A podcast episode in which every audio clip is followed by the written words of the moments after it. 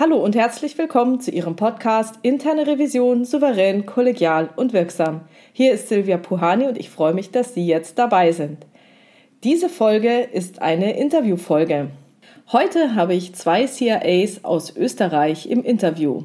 Herrn Martin Fitz und Herrn Martin Konrad. Herzlich willkommen in diesem Podcast. Herzlich willkommen, Frau Puhani. Grüß Gott, Frau Puhani. Danke, dass Sie dabei sind. Sehr gerne. Wir haben uns auf der Jahrestagung in Österreich kennengelernt und da haben die beiden Herren einen Vortrag gehalten zum Thema auf der Suche nach der auditorischen Agilität mit vielen CIAs. Und das war ein Bericht der CIA-Tagung aus Österreich. Und das Thema hat mich total fasziniert, dass ich mir gedacht habe, Mensch, die zwei, die bräuchte ich doch gerne und hätte ich so wahnsinnig gerne in meinem Podcast. Und vielen, vielen Dank, dass es geklappt hat. Sehr gerne. Bitte schön. Vielleicht könnten Sie sich der Reihe nach mal kurz vorstellen, damit die Zuhörer wissen, wer hier berichtet. Ja, mein Name ist Martin Konrad. Ich bin sozusagen in Österreich eines der CIA-Urgesteine, die seit 1999 diesen Titel tragen dürfen. Ich schaue zurück auf circa 15 Jahre Revision im Bankenbereich und schlicht und ergreifend, das hat mich zu dem Thema sehr viel Erfahrung aus meinem bisherigen Prüfungsumfang gebracht und deswegen wollten wir eigentlich dieses Thema mal beleuchten. Ja, mein Name ist Martin Fitz. Ich bin bei der Firma Julius Blum GmbH in Höchst tätig, äh, seit circa drei Jahren dort im Internal Audit und auch ein Teil im Risikomanagement. Davor elf Jahre Chancen- und Risikomanagement und Internal Audit bei Wolford. Also auch äh, relativ viele CIA-Jahre schon auf dem Buckel, aber noch nicht ganz so viel wie der Martin. Haben Sie denn vor der Revision jeweils auch noch mal was anderes gemacht? Weil ich finde das immer ganz erhellend, wenn man noch andere Erfahrungen hat und vielleicht auch selber geprüft wurde. Also ich darf einmal sagen, ich bin auch, darf ich wieder auf den Begriff des Urgesteins zurückgreifen, seit 1989 im Bankenbereich tätig, sehr lange Jahre im Vertrieb und auch im Kreditrisikomanagement. Äh, und sozusagen, ich habe meine berufliche Laufbahn vom Kassier bis zum Kreditspezialisten alles durchgearbeitet. Ja, bei mir ist der Lebenslauf äh, auch recht bunt. Ich bin ja schon äh, circa 36 Jahre im Berufsleben und habe da schon alles Mögliche gemacht. Gestartet in der technischen Ecke, Produktentwicklung, Product Management, äh, nachher eine Weile im Vertrieb, dann wieder in der Technik als Produktionsleiter, Einkauf geleitet, mehrere Jahre bei Wolford und schlussendlich im Internal Audit gelandet. Und da kommt einem natürlich dann die Erfahrung aus diesen äh, verschiedenen Berufen vorher extrem zugute, weil man einfach überall relativ gut mitreden kann. Geprüft wurde ich damals äh, eigentlich noch nicht weil Internal Audit war speziell in der Industrie früher noch nicht so ein Thema. Das hat sich erst mit dem UREC 2008 dann begonnen zu ändern. Und bei Ihnen, Herr Konrad? Ja, meine Erfahrung mit internen Revision war spannend, als ich meinen ersten Kontakt zur der internen Revision im Zuge einer sehr interessanten und spannenden Sonderprüfung erleben durfte, wo es damals um sogenannte Verlustbeteiligungsmodelle gegangen ist und das bis heute sozusagen an Aktualität nicht verloren hat. Okay, super. Dann würde ich doch überleiten zum Thema des Workshops, den Sie durchgeführt haben. Was haben Sie denn da genau mit den CIAs gemacht? Also Ausgangspunkt war ein großer Bericht von Deloitte Amerika von der Sarah Adams, die äh, sehr intensiv über das Thema Agilität in der internen Revision äh, gesprochen hat, referiert hat. Und mir dann der Gedanke gekommen ist, es schreiben alle Big Fours stets darüber, mehr oder weniger Werbeinformationen zu dem Thema. Und jetzt wollte ich einmal von Praktikern wissen, wie sie dem Thema schon sozusagen zugewandt sind, ob es für sie schon ein Thema ist. Und das Ziel war eben das Sammeln und gemeinsame Erarbeiten der wichtigsten Schlüsselelemente, die Agile Auditing erfolgreich werden lassen. Wir haben den, den, Teilnehmern folgende Fragen gestellt. Worauf kommt es bei Agile Auditing an? Was macht es eigentlich speziell aus? Was ändert sich gegenüber dem bisherigen Auditwesen? Was müssen wir uns zukünftig neu aneignen? Und wo sind vielleicht besondere Stolperfallen? Und wie sind Sie dann dabei vorgegangen? Ja, wir haben uns natürlich äh, überlegt, eine Methode zu suchen, die äh, zum einen etwas Spaß macht und zum anderen die Teilnehmer an der CA-Tagung bewegt und motiviert, ihr Wissen da einzubringen. Äh, es war ein sehr aktiver Workshop, also wir haben das in, in einem Workshop-Charakter dann umgesetzt, haben die Leute in Gruppen aufgeteilt. Wir hatten sieben Themen für sie herausgesucht, die dann äh, zu diskutieren und zu beantworten waren.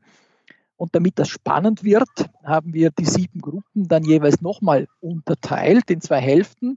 Und zwar mussten die einen ein absoluter Befürworter des, Thema, des Themas Agilität sein und alle Argumente und, und äh, Hintergründe dafür suchen. Und die zweite Hälfte der Diskussionsgruppe jeweils musste sich als Gegner positionieren und hatte die Aufgabe, alle möglichen Argumente dagegen und alle negativen Aspekte herauszustreichen und so weiter, um in den Gruppen wirklich ganz spannende Diskussionen zu erzeugen. Das hat auch hervorragend funktioniert. Durften die Teilnehmer sich dann aussuchen, ob sie pro oder contra argumentieren? Äh, wir haben es zuerst offen gelassen und haben gesagt, äh, wenn es der Gruppe dann nicht möglich ist, quasi sich selber entsprechend in zwei Hälften zu teilen, dann wird das durch mich gemacht, aber es war nirgendwo nötig. Also die CAs waren da reif genug, das zu schaffen.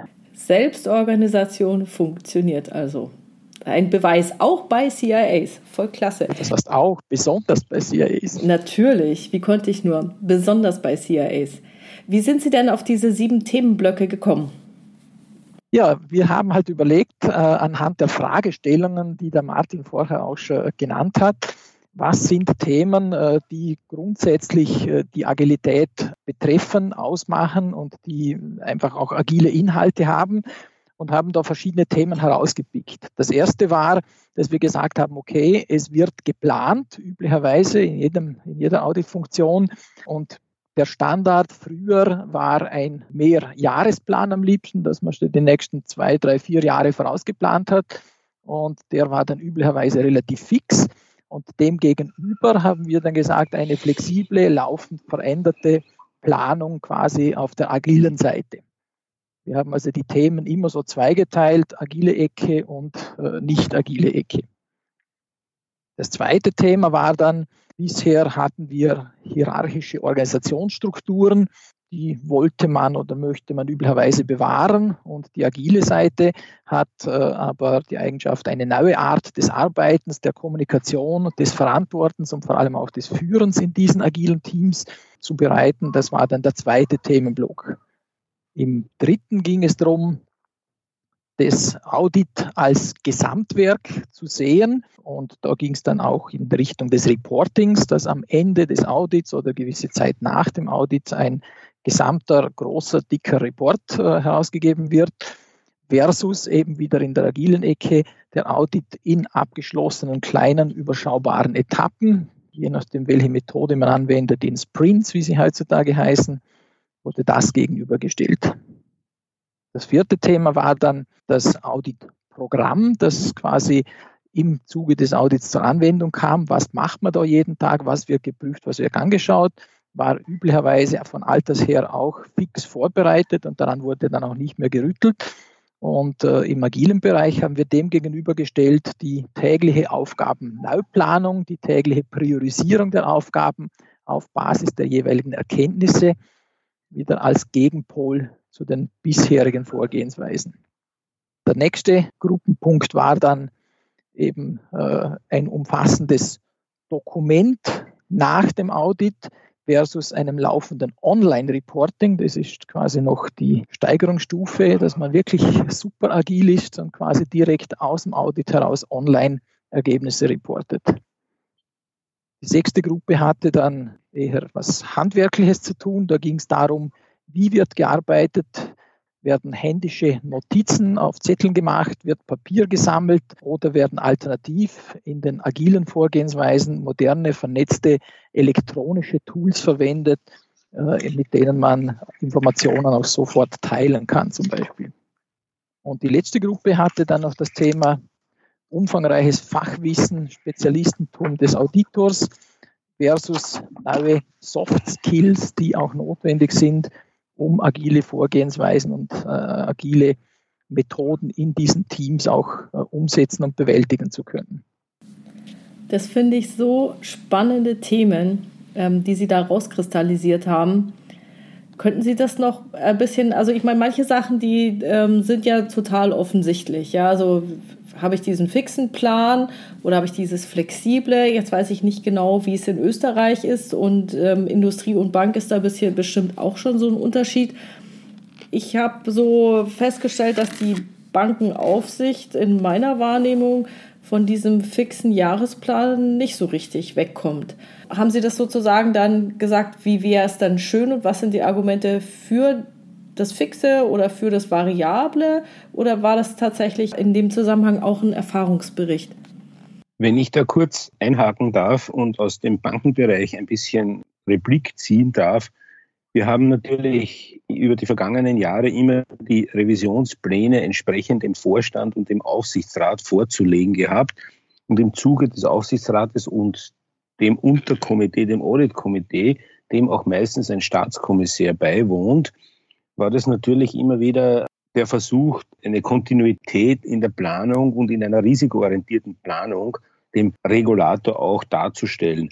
Wenn wir jetzt sozusagen uns das Recht herausnehmen, abgesehen nach der Genehmigung dieses Gesamtplanes, der eben über mehrere Jahre hinweg präsentiert wurde, hier sozusagen eine Flexibilität hineinzubringen, ist natürlich entsprechende Rückmeldung derzeit noch nicht erfolgt seitens der Aufsicht, weil die Aufsicht sagt, okay, einmal im Jahr hast du den Plan zu präsentieren, das musst du den Gremien vorlegen und dann hast du entsprechend danach zu agieren. Neben dem Agieren gemäß einem fixen Plan und dennoch aber aktuelle Erkenntnisse einzubauen und damit natürlich auch entsprechende Flexibilität in die Durchführung und die weitere Planung einzubringen, ist natürlich ohne entsprechende Abstimmung mit der Aufsicht zu erfolgen. Und das ist natürlich auch ein spannender Aspekt, gerade bei uns als im Bankwesen sehr regulierten Bereichen. Da tut man sich in der Industrie natürlich etwas leichter. Da geht es viel pragmatischer zu.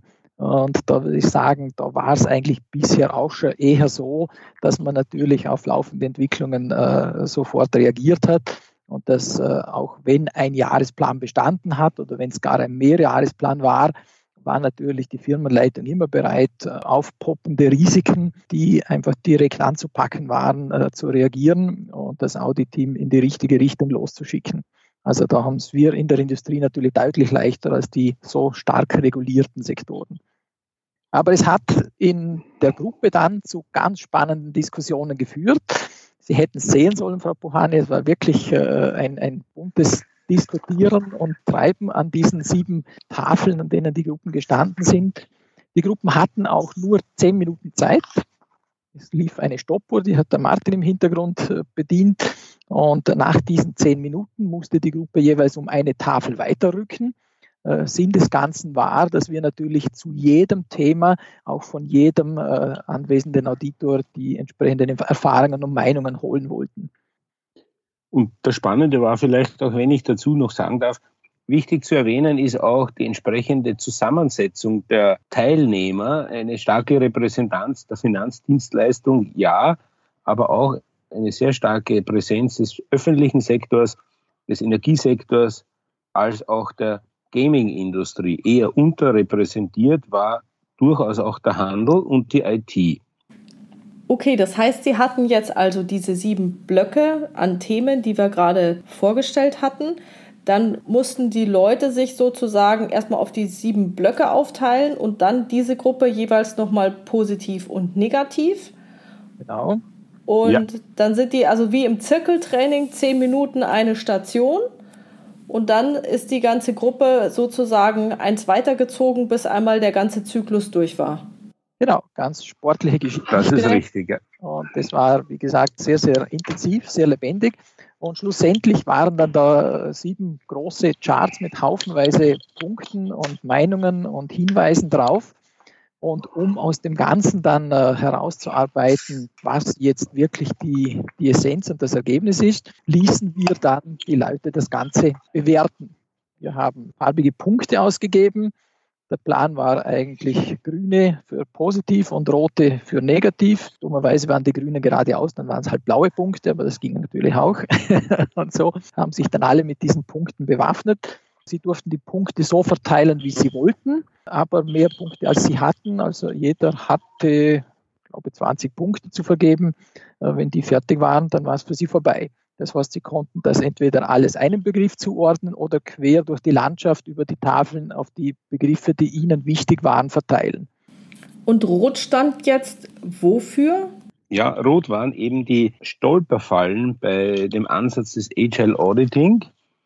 Und spannend war, wenn ich da gleich auf das Ergebnis verweisen darf, ganz on top war beim Thema die neue Art des Arbeitens, der Kommunikation und des Verantwortens und des Führens versus dem Bewahren der hierarchischen Organisationsstruktur.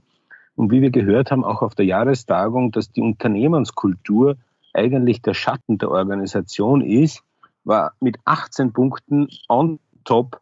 Die Unternehmenskultur ist für ein agiles Auditing noch nicht reif genug.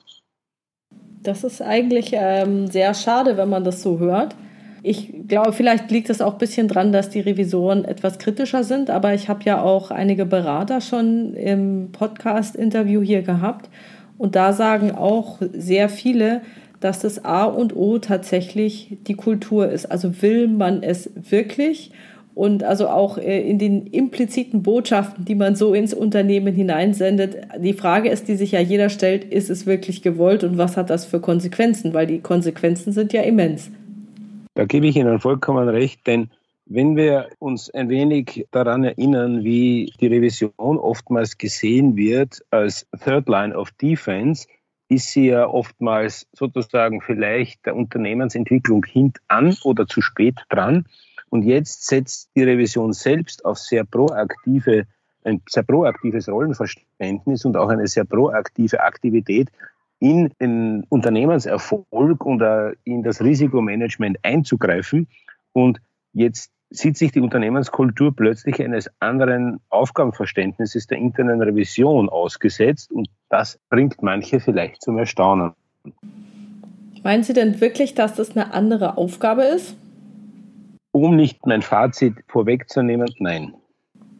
Okay, aber die, die Gefahr, also dass man im Prinzip anders agiert, als es Kultur des Unternehmens ist, auch wenn es nur innerhalb der Revision ist. Also ich meine, ich, ich habe ja auch, bin schon lange in der Revision, ich kenne ja auch noch so Dinge mit krasser Hierarchie und ähm, jede Feststellung musste dann vom Revisionsleiter bestätigt und freigegeben werden, bevor man sie kom äh, kommuniziert hat. Sowas gibt es ja immer noch.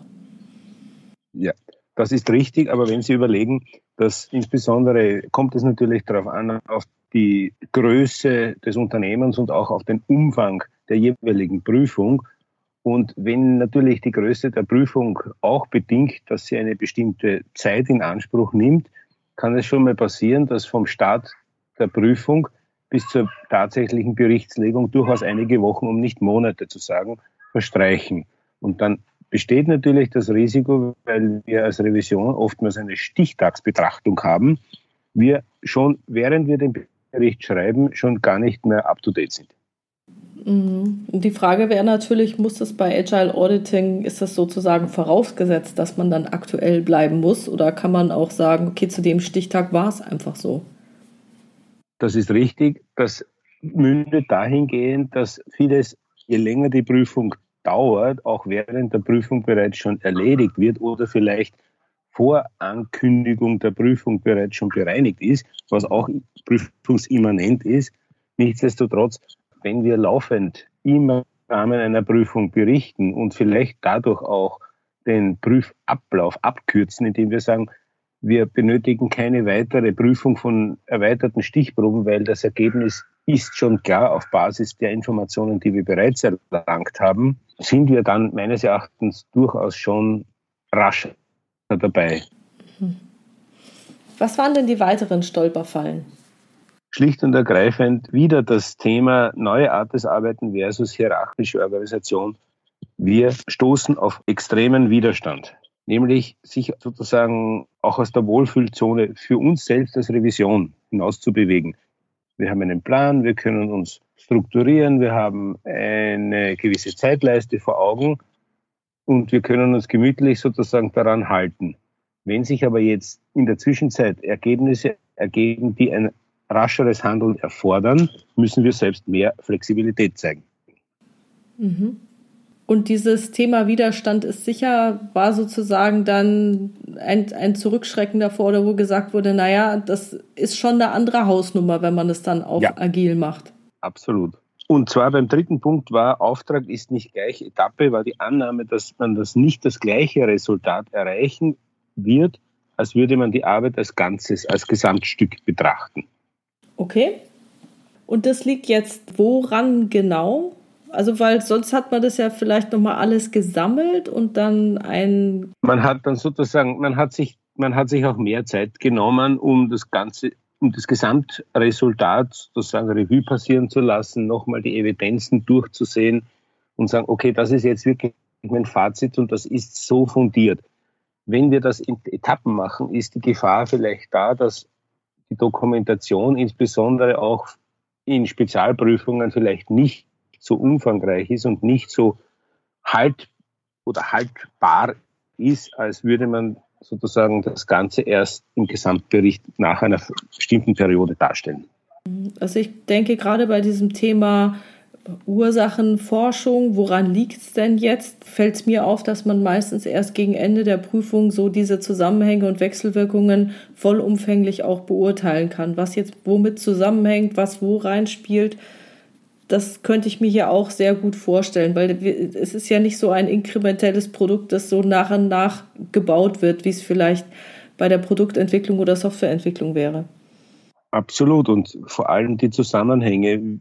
Man schafft sozusagen bei Einzelprüfschritten gewisse Ergebnisse, man hat eine bestimmte Evidenz dazu und wenn wir dann sozusagen das gesamte Stück mit den ganzen Abhängigkeiten untereinander betrachtet, kann es schon sein, dass man da zu einem anderen Schluss kommt, als würde man nur kleine Teile von einem Thema herauspicken. Mhm. Okay, was waren die nächsten oder weiteren Stolperfallen? Da ging es darum, insbesondere bei der Ressourcenverteilung, täglich ist kläglich, wurde genannt, äh, eine tägliche Aufgabenneuplanung erfordert natürlich eine gewisse Flexibilität bei den Mitarbeitern, erfordert eine gewisse Flexibilität auch beim Management der Revision. Wo setze ich wann welche Ressourcen ein, wo stoppe ich sie, wo verlängere ich sie. Und da war dann doch die Orientierung an einem fixen vorbereiteten Auditprogramm, ich weiß, was ich wann zu tun habe, eher favorisiert, als sich stets sozusagen jeden Morgen die Frage zu stellen, was muss ich jetzt diesen Tag machen? Ich glaube, das hängt allerdings auch sehr vom Thema ab, das geprüft werden muss. Also Absolut. Die, die Frage ist, habe ich überhaupt ein Thema, dass ich im Vorhinein schon so weit kenne, dass ich mir vorher jede Frage überlegen kann? Oder habe ich ein Thema, dem ich mich erstmal nähern muss? Absolut. Und es ist auch die Frage, äh, welche Skills habe ich bei den jeweilig agierenden Revisoren? Wenn sich sozusagen aufgrund der täglichen Planung durchaus Aspekte ergeben, die eine Zuordnung von anderen Revisoren Skills erfordern, ist die Frage, wie schnell kann ich hier sozusagen allozieren, dislozieren, umlozieren. Also das ist schon eine Herausforderung, auch fürs Management. Was ist denn die nächste Stolperfalle? Kommt ungefähr zum, zum vorigen Thema, dass die geprüfte Abteilung schlicht und ergreifend überfordert ist, auch mit dem laufenden Online-Reporting versus, ich kann, nicht, kann mich jetzt konzentrieren, dass ich endlich den Bericht zusammenstelle, versus permanentem äh, Reporting. Und weitere Punkte? Und zwar geht es sozusagen auch fast mit dem Punkt 1 zusammen, dass entsprechende Governance-Strukturen notwendig sind. Das heißt, dass auch die Unternehmensleitung äh, davon überzeugt ist, dass jetzt die Revision flexibler oder agiler arbeitet als bisher. Können Sie es nochmal ausführen? Und zwar in die Richtung, Unternehmensleitung ist bisher natürlich von einer gewissen Erwartungshaltung ausgegangen, wann die Revision was tut gemäß der Planung und wann sozusagen äh, welcher Bereich geprüft wird. Und es kann natürlich jetzt sein, dass sich die äh, Revision auch in den Unternehmensbereichen relativ rascher bewegt und das muss natürlich auch entsprechend von der Unternehmensleitung unterstützt werden, indem die Unternehmensleitung der Revision diesen Freiraum gewährt. Das hoffe ich doch, dass das grundsätzlich der Fall ist. Ja, die Hoffnung stirbt zuletzt. ich bin ja pro Revision, von daher finde ich, die Revision sollte da die Freiheit haben, auch äh, flexibel zu agieren. Ich finde es ja auch mal ganz gut, wenn man eine Prüfung hat, wo man sagt, okay, da müsste ich jetzt eigentlich noch zwei Wochen reinstecken, dann ist es manchmal auch ganz gut, die zwei Wochen reinzustecken, damit es ein gutes Ende findet, damit vielleicht Punkte noch ausdiskutiert werden und das nicht einfach aufgehört wird, bloß weil die Zeit um ist. Also absolut, absolut. Ja, ich habe da so meine Probleme mit der sehr fixen und sehr starren Zeitplanung. Da bin ich bei Ihnen, ja. Ja, das Weitere war natürlich auch ähm, ein Thema, das angeführt wurde, das war das fehlende vernetzte Denken hinsichtlich tägliche neue, Auf, äh, neue Prüfungsplanung versus einem fixen Auditprogramm. Man bereitet sich natürlich auch vor, insbesondere bei uns beim stark regulierten Bereich, dass man sich entsprechend in die Materialien einlesen muss. Und wenn sich natürlich dann entsprechend in einer kurzen Frequenz die Aufgabenschwerpunkte ändern, sich darauf dann vorzubereiten, stellt eine Herausforderung für die Revisoren dar. Hängt natürlich auch vom Senioritätsprinzip ab. Wie meinen Sie das jetzt dem Senioritätsprinzip? Also das im Sinne, dass man dann davon ausgeht, dass sozusagen Senior Auditors ein breiteres Fachwissen haben und rascher reagieren können als Juniors. Du musst natürlich, wenn du in einem Team bist, die Junior auch etwas mitführen und die sind natürlich noch nicht sozusagen so flexibel, sich von einem Themenblock zum anderen Block umzustellen. Also wenn ich da an meine eigene Zeit als Revisionsanfänger zurückdenke, da habe ich äh, Sachen geprüft und mir das so angehört und dann dachte ich, naja gut, dann machen die das halt so. Und dann habe ich das hinterher dem erfahrenen Kollegen erzählt und der hat die ganze Zeit die Hände über den Kopf zusammengeschlagen und gesagt, was, das machen die so, das geht ja gar nicht. Und ja. mir ist es nicht mal aufgefallen, dass das so gar nicht in Ordnung ist. Ich, ich würde es jetzt so gar nicht so sagen, so gar nicht in Ordnung, aber äh, wie ich aus meiner Erfahrung äh, berichten kann, ist, dass es einfach auch den Seniors gut tut, wenn abstrakte Gedankengute aus Junior-Expertise kommen.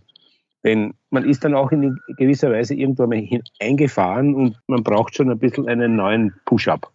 Das glaube ich und das kann ich äh, gut bestätigen, dass es manchmal ganz gut ist, neue Impulse zu bekommen. Also ich sage jetzt mal gerade. Absolut wenn's, wenn wir dann wahrscheinlich zu dem Punkt kommen, neue Medien, neue Techniken und so weiter. Also nicht mehr, ja, ich habe immer Zettel und Papier gehabt. Das ist vielleicht auch schon eine Generationsfrage oder äh, sagen wir mal ein ganz anderes Handling der Technik. Ja, ja, weil ich denke, wir müssen uns als Revision wohl auch einmal von dem Gedanken verabschieden, was immer gut war, wird auch weiterhin gut sein.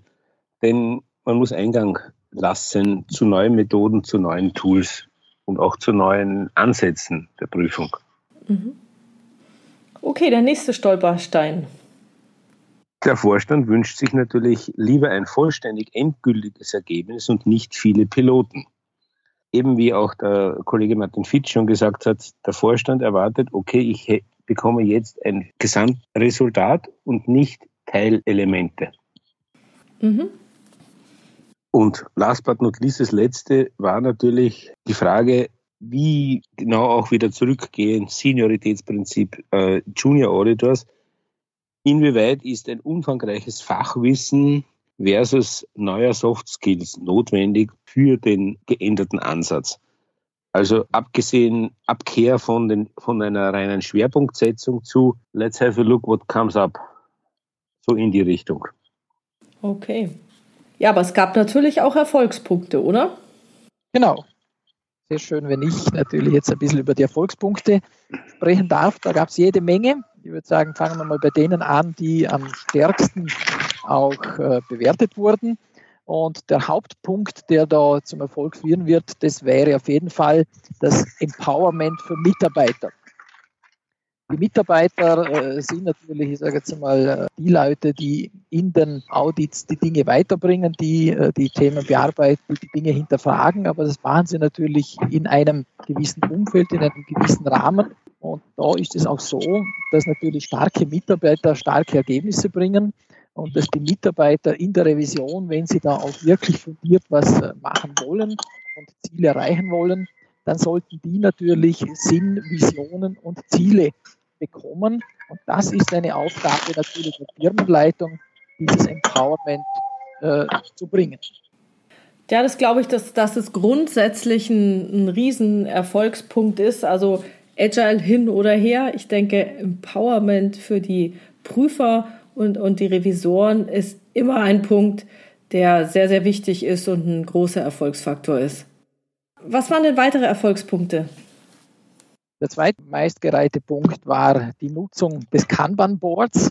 Kanban ist eine Methodik, die in der agilen Welt quasi neben Scrum äh, auch verwendet wird. Und die Teams haben gefunden, Kanban eignet sich sehr gut und ist sehr vielseitig, auch für kleine Teams das zu machen. Scrum erfordert ja schon eine gewisse Gruppengröße, um überhaupt die, die Aufgaben im Scrum-Team entsprechend zu verteilen.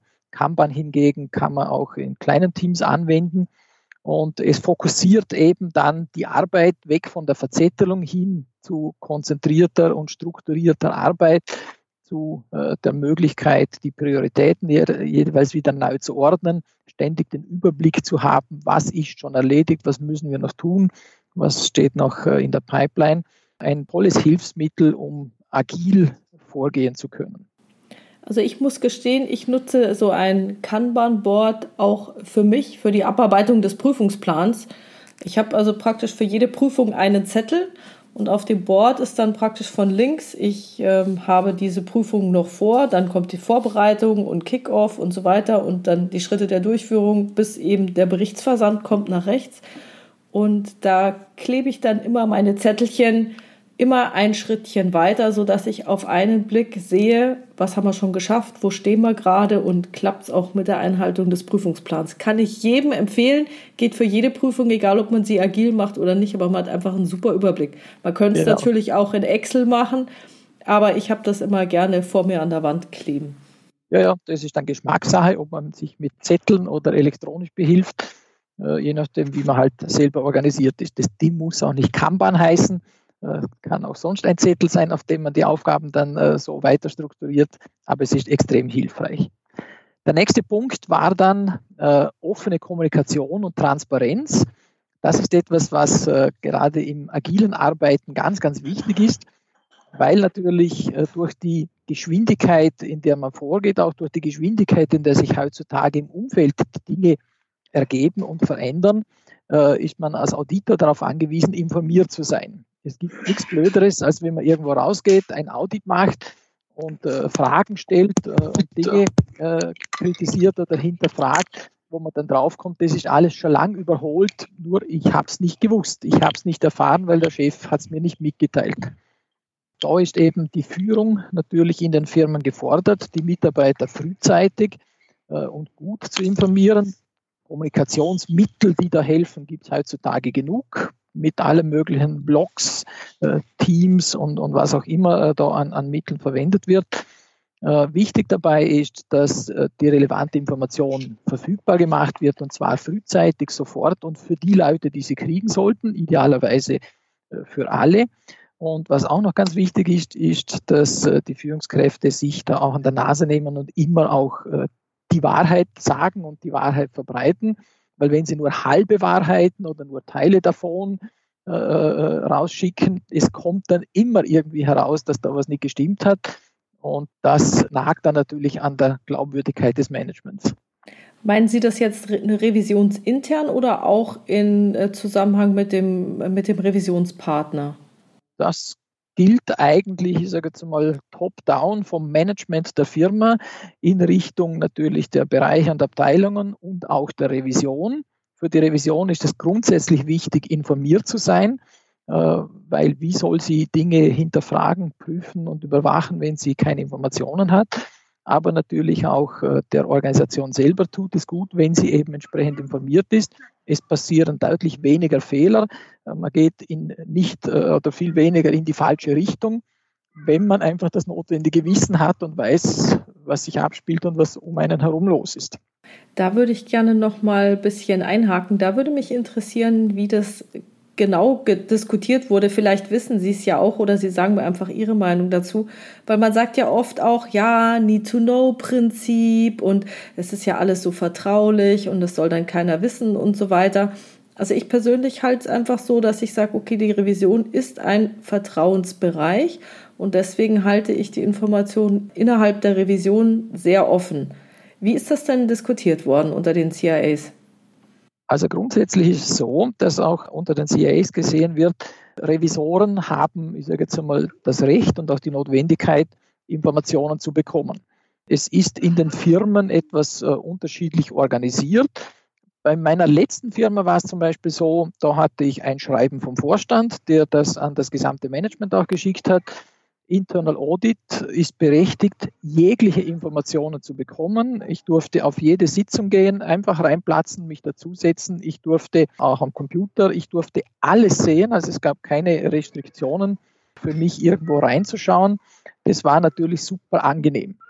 Ist jetzt, ich sage jetzt mal schon wirklich das Optimum, das man kriegen kann.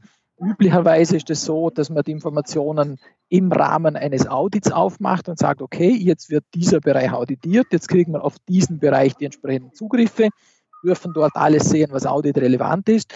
Nach dem Ende des Audits wird das wieder abgezwickt. Aber ein Audit zu machen, ohne Daten sehen zu können, ohne reinzuschauen, äh, ohne Informationen über die Bereiche zu kommen, das ist relativ umsonst. Da wird man dann nicht sehr viel weiterbringen. Da kann man sich die Arbeit dann auch sparen, genau. Wenn ich da kurz einhaken darf, für mich ist es auch immer wieder ein Signal gewesen, wenn jemand versucht, äh, Informationen der Revision vorzuenthalten, ist das schon für mich ein Signal, da bohre ich erst recht nach. Ja, logisch, das ist eine Einladung. Genau. Also an alle, die hier Revisionspartner sind, lieber offen sein, sonst fragen wir richtig nach. Genau. Ja, und, und das, das ist eben genau eine Einladung, wie der Kollege Fitz sagt. Es ist einfach eine Einladung. wie wenn ich sage, okay, ich stehe vorm Elfer und ja, okay, jetzt ist so. Genau. Ja, wir hatten natürlich noch einige Erfolgspunkte mehr. Der nächste war dann, da ging es um das Wissen und Können, also Soft Skills und Fachwissen. Und da kam die ganz klare Antwort, na, natürlich sowohl als auch. Also es heißt nicht entweder Fachwissen oder Soft Skills, sondern man braucht beides. Und gerade im äh, agilen Bereich sind natürlich ein paar Kompetenzen gefragt, die früher jetzt nicht so sehr wichtig waren. Aber da sind so äh, persönliche und soziale äh, Kompetenzen natürlich notwendig, um in dieser äh, sich sehr schnell verändernden Situation, in der auch die Teammitglieder deutlich mehr Verantwortung übernehmen müssen und sich nicht ausruhen können auf dem, was der Obere gesagt hat. Da äh, müssen die Auditoren etwas fitter sein. Sie haben das jetzt gerade angesprochen, mehr Verantwortung durch die Teammitglieder. Wie ist das denn diskutiert worden? Ähm, ist da grundsätzlich die Bereitschaft sehr groß, die Verantwortung zu übernehmen? Weil es gibt ja immer solche und solche. Manche sagen, ach nee, ist mir ganz recht, wenn es der Chef entscheidet.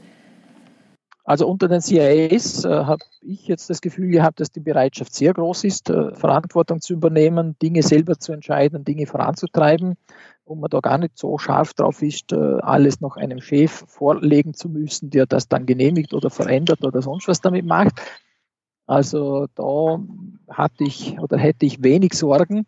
Und ich denke auch, dass Auditoren ja von, von Haus aus eigentlich äh, neugierig und engagiert sind und die Dinge auch selber in die Hand nehmen möchten.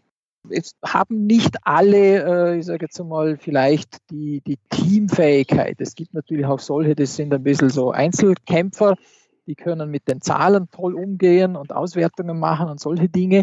Aber wenn es dann agil wird und man sich da ständig abstimmen muss, sich gegenseitig informieren muss äh, und äh, jeder Tag völlig neu ausschaut, da können manche sicher an ihre Grenzen kommen.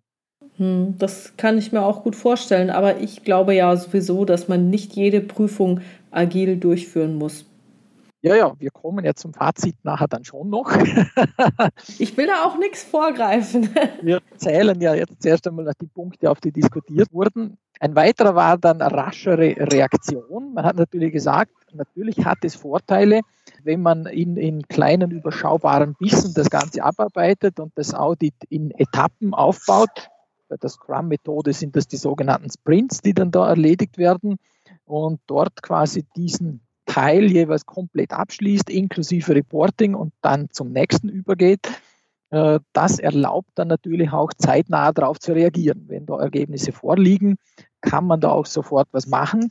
Wenn man da wartet, bis nach drei, vier Monaten der Endbericht kommt mit 175 Seiten, dann hat man möglicherweise ganz viel Zeit versäumt. Das glaube ich sofort. Ein weiterer Punkt war dann die risikoorientierte Refokussierung.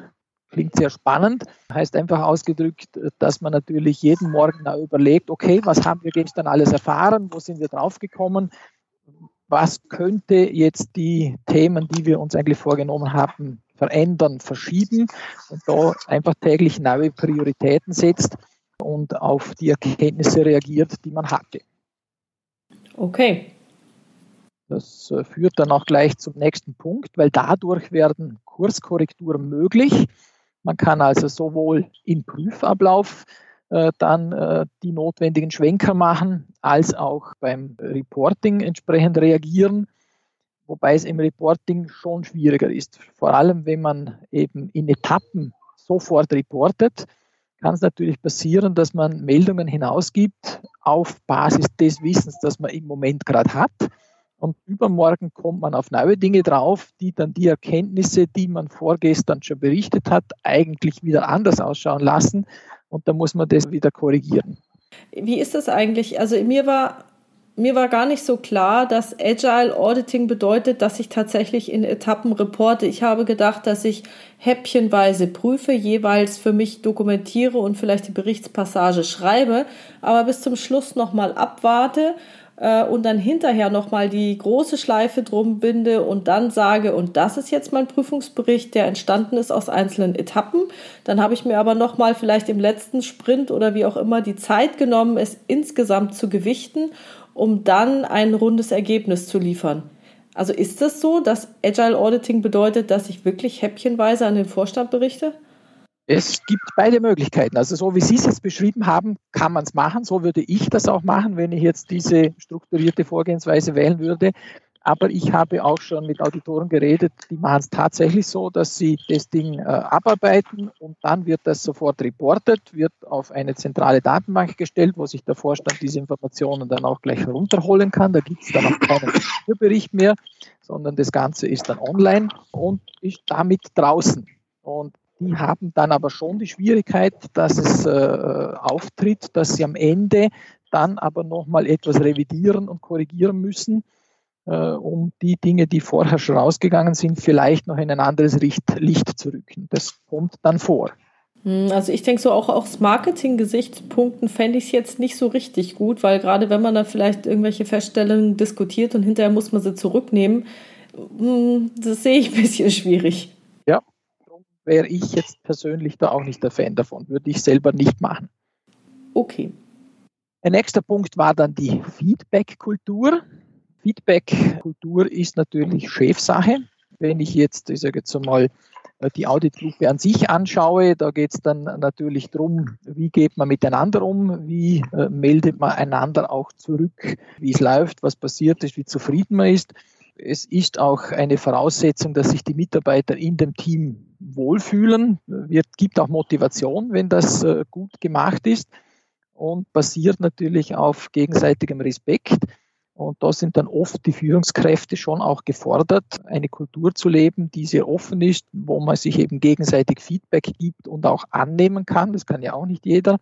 Aber dadurch quasi völlig ehrlich auf dem Tisch ist, wie es läuft und man daran dann auch zeitnah arbeiten kann. Okay. Ich bin überzeugt, dass solche Dinge nicht nur im Auditwesen, sondern auch überhaupt im Management zu Erfolg führen. Das glaube ich auch. Und das ist ja auch ein großer Punkt, gibt man seinem Chef Feedback oder nicht. Und deswegen ist es wahrscheinlich auch so, dass man in diesen Scrum-Strukturen so eine flache Hierarchie hat, damit eben dieses Feedback geben auch möglich ist und auch das Annehmen. Genau. Wir haben dann noch ein paar kleinere Punkte, die haben dann nur noch, also wenn wir am Anfang 14 äh, bis 18 Punkte hatten, sind wir jetzt in der Liga mit 5 äh, bis 6 Punkten. Weiterhin, da sind wir dann gar nicht mehr gegangen. Die fasse ich jetzt ein wenig zusammen. Da ging es grundsätzlich einmal um die Flexibilität, wie sie der Martin Konrad vorher auch schon angesprochen hat. Die Flexibilität ist natürlich wichtig, ist wertvoll, wenn man sie einsetzen kann und darf. Dazu ist natürlich die Organisation dann auch entsprechend, ich sage jetzt mal, anzupassen, in der Reife auch mit dieser Flexibilität umzugehen, weil nicht jeder Chef kann damit leben, dass seine Auditruppe äh, da sich wild durch die Gegend ändert und er heute nicht weiß, äh, wo sie morgen sein werden. Das wäre dann möglicherweise manchem zu viel der Flexibilität. Aber wichtig ist, dass man auf jeden Fall offen ist für neue Risikothemen und diese Dinge dann auch annimmt und diskutiert und auf der Basis dann flexibel entscheidet, okay, in welche Richtung werden wir uns bewegen. Dann ging es noch um Daten. Wenn man natürlich flexibel die Abläufe ändert, hat man oft dann aus der Vorbereitung heraus nicht die richtigen Daten zur Hand weil eben neue Felder aufgetreten sind, mit denen man nicht gerechnet hat. Da wird es dann spannend, ob man dann diese Dinge auch zeitgerecht und zeitnah bekommen kann und die Spezialisten zur Hand hat, die dann diese Daten, die man äh, überraschenderweise jetzt dringend braucht, besorgen können. Weil oft einmal sind natürlich da ordentliche Vorlaufzeiten gegeben, äh, bis man die Dinge zur Hand hat. Ist sicher dann ein spannender Aspekt, aber wenn das klappt, dann wird es eher zu Erfolg führen als nicht. Das glaube ich sofort. Dynamik und Zeitnähe, das geht auch in diese flexible Richtung. Also man hat Vor- und Nachteile gesehen. Man hat gesagt, grundsätzlich ist die Dynamik gut und ist ein zeitnahes Reporten auch gut, weil es eben ermöglicht, darauf zu reagieren. Aber es hat eben auch Nachteile. Und äh, wie Sie es vorher formuliert haben, es ist sicher auch äh, aus Glaubwürdigkeits- und Marketing-Gesichtspunkten für das Auditwesen sicher besser, nachher doch einen Gesamtreport über das Ganze dann drüber zu machen, wenn man alles beieinander hat. Und die letzten beiden waren dann noch Stärken besser einsetzen. Ja, nona nicht, würde der Österreicher sagen. Äh, natürlich muss man schauen, welche Leute sind für diese Teams geeignet. Da sind natürlich gerade bei größeren Teams Vorteile da, weil man aus einem größeren Fähigkeitenpool schöpfen kann. Meine Auditgruppe besteht aus zwei Leuten. Da ist natürlich nicht ganz so einfach, aber jeder hat auch bei mir äh, und meiner äh, Kollegin große Stärken in verschiedenen Bereichen und da ist es natürlich toll, wenn man die dann auch gezielt und richtig einsetzen kann. Was mich jetzt noch bei diesen ganzen äh, Dingen interessieren würde, wäre, wie viele der CIAs sich sozusagen da theoretisch drüber Gedanken gemacht haben und wie viele so, so anteilig jetzt von den Leuten, die da mitgemacht haben, haben tatsächlich Agilität auch schon oder, oder Agile Auditing, wie auch immer, schon mal live ausprobiert. Also grundsätzlich würde ich dazu sagen, dass diese ganzen Themen, die wir da diskutiert haben, das ist auch etwas, was äh, herausgekommen ist, so immer zwischen den Zeilen und was die Leute dann auch immer wieder gesagt haben. Sie haben gesagt, das, was Auditoren tun und was Auditoren schon seit jeher tun und die Methoden und Vorgehensweisen, die sie anwenden, sind eigentlich eh schon sehr agil. Sie haben halt früher nicht so geheißen, aber so wie Auditoren arbeiten, ist das ganz, ganz nahe an diesen agilen Vorgehensweisen dran. Und der Unterschied ist nicht so riesig und es ist nichts so weltbewegend Neues. Es hat halt jetzt ein neues Mäschchen und es wird anders benannt. Aber man tut vieles jetzt auch schon sehr flexibel und agil, auch wenn man sich äh, dessen nicht bewusst war. Vielleicht im Rahmen der kulturell gegebenen Möglichkeiten. Wahrscheinlich, ja. Aber so richtig agile Audit-Funktionen, die offiziell quasi sich zu dem bekannt haben und die offiziell ihre Arbeitsweise auf Agile umgestellt haben, gibt es noch nicht so sehr viele.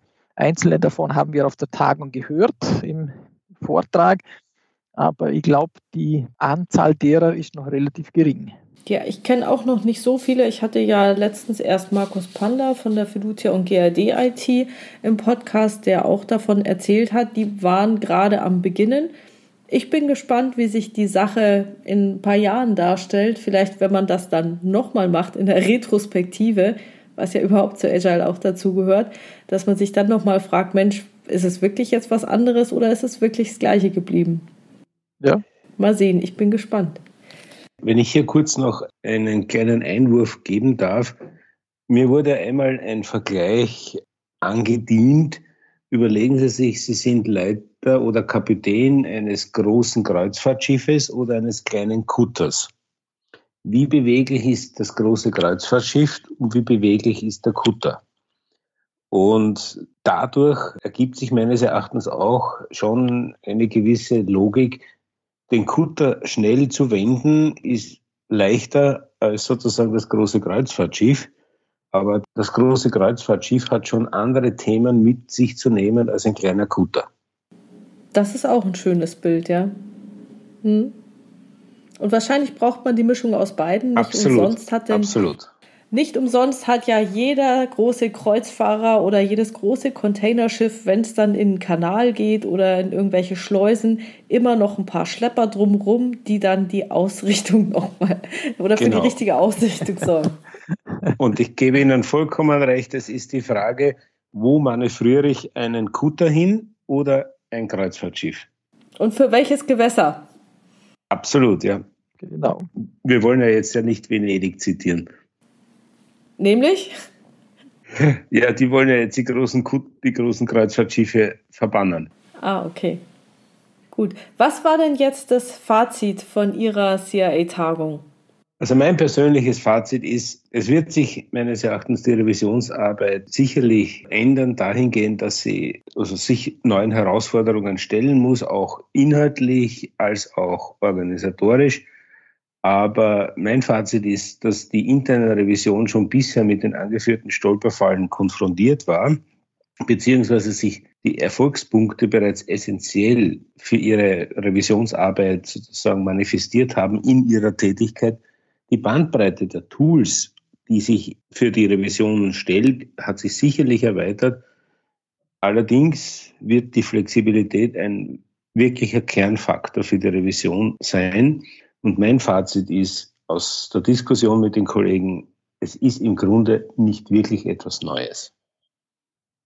Ja, mein Fazit geht in eine ähnliche Richtung. Viele Dinge, die aktuell jetzt ganz brandneu als agil vermarktet werden, tun die äh, Auditoren eigentlich schon länger.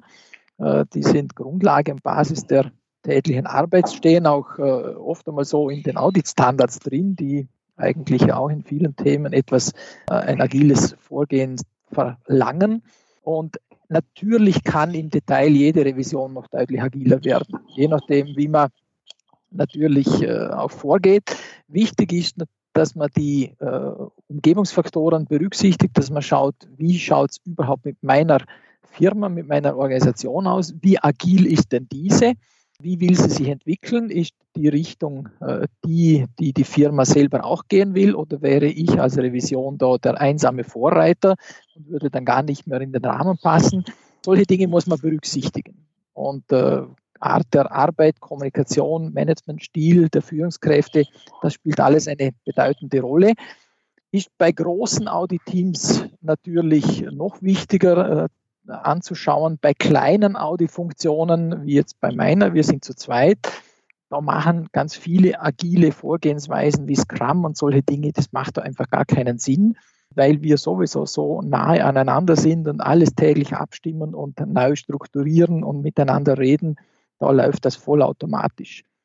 Also meine Empfehlung auch an die Auditoren ist, dass man aus diesen neuen Trends, die von allen Seiten kommen, das Gute und Nützliche für seine Arbeit sich herauspickt und nicht sich einfach blindlings rein ums Prinzip äh, in ein ungewisses agiles Abenteuer stürzt, das mitunter schief geht, weil man Rahmenbedingungen nicht berücksichtigt hat.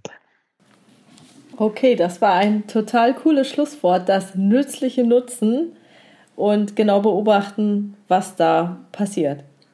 Ich würde Ihnen gerne noch mal zum Abschluss zwei Fragen stellen, nämlich wir hatten es ja so ein bisschen im Podcast-Interview jetzt schon drin, der Unterschied zwischen, ja, was bringt's denn dann? Also wann ist eine interne Revision wirksam? Wann ist eine interne Revision oder eine Prüfung für Sie effektiv?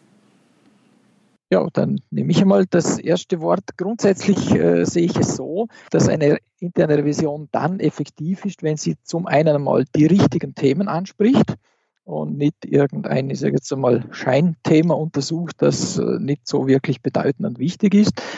Wenn äh, zum Zweiten die Inhalte, die dort bearbeitet werden und die Findings und Ergebnisse, die herauskommen, wenn die auch seriös und offen und ehrlich dargestellt werden, ohne auf, ich sage jetzt einmal, spezielle Befindlichkeiten Rücksicht zu nehmen.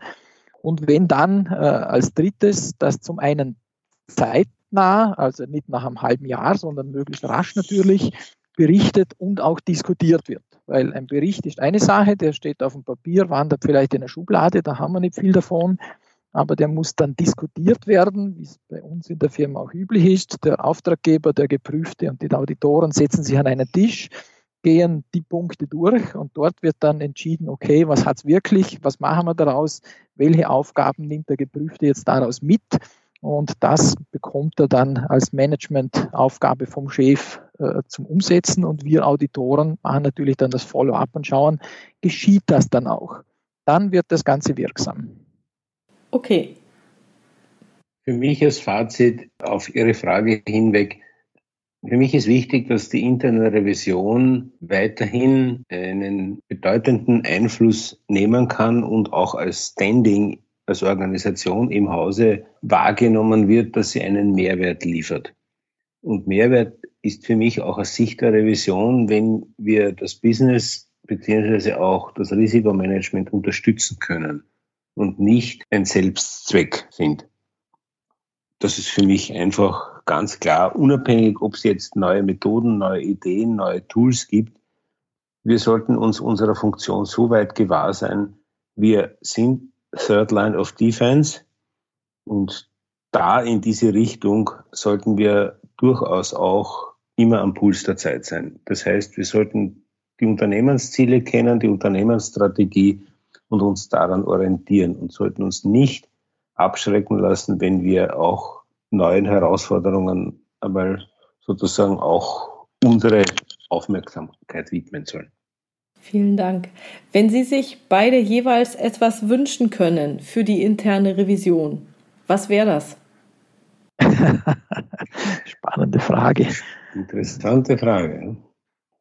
Also ich würde mal sagen, dass äh, bei der internen Revision äh, es extrem wünschenswert wäre, wenn sie wirklich in die Prozesse auch der, ich sage jetzt einmal, Strategieentwicklung der Diskussionen rund um das äh, Risikomanagement auch mit eingebunden wird. Mhm. Wenn die interne Revision quasi dort ihre Erfahrungswerte, ihre Sicht der Dinge einbringen kann, zum einen, und da an diesen Stellen, an denen die Zukunft gestaltet wird, als beratende Funktion und auch als äh, quasi lernende Funktion mit dabei sein darf.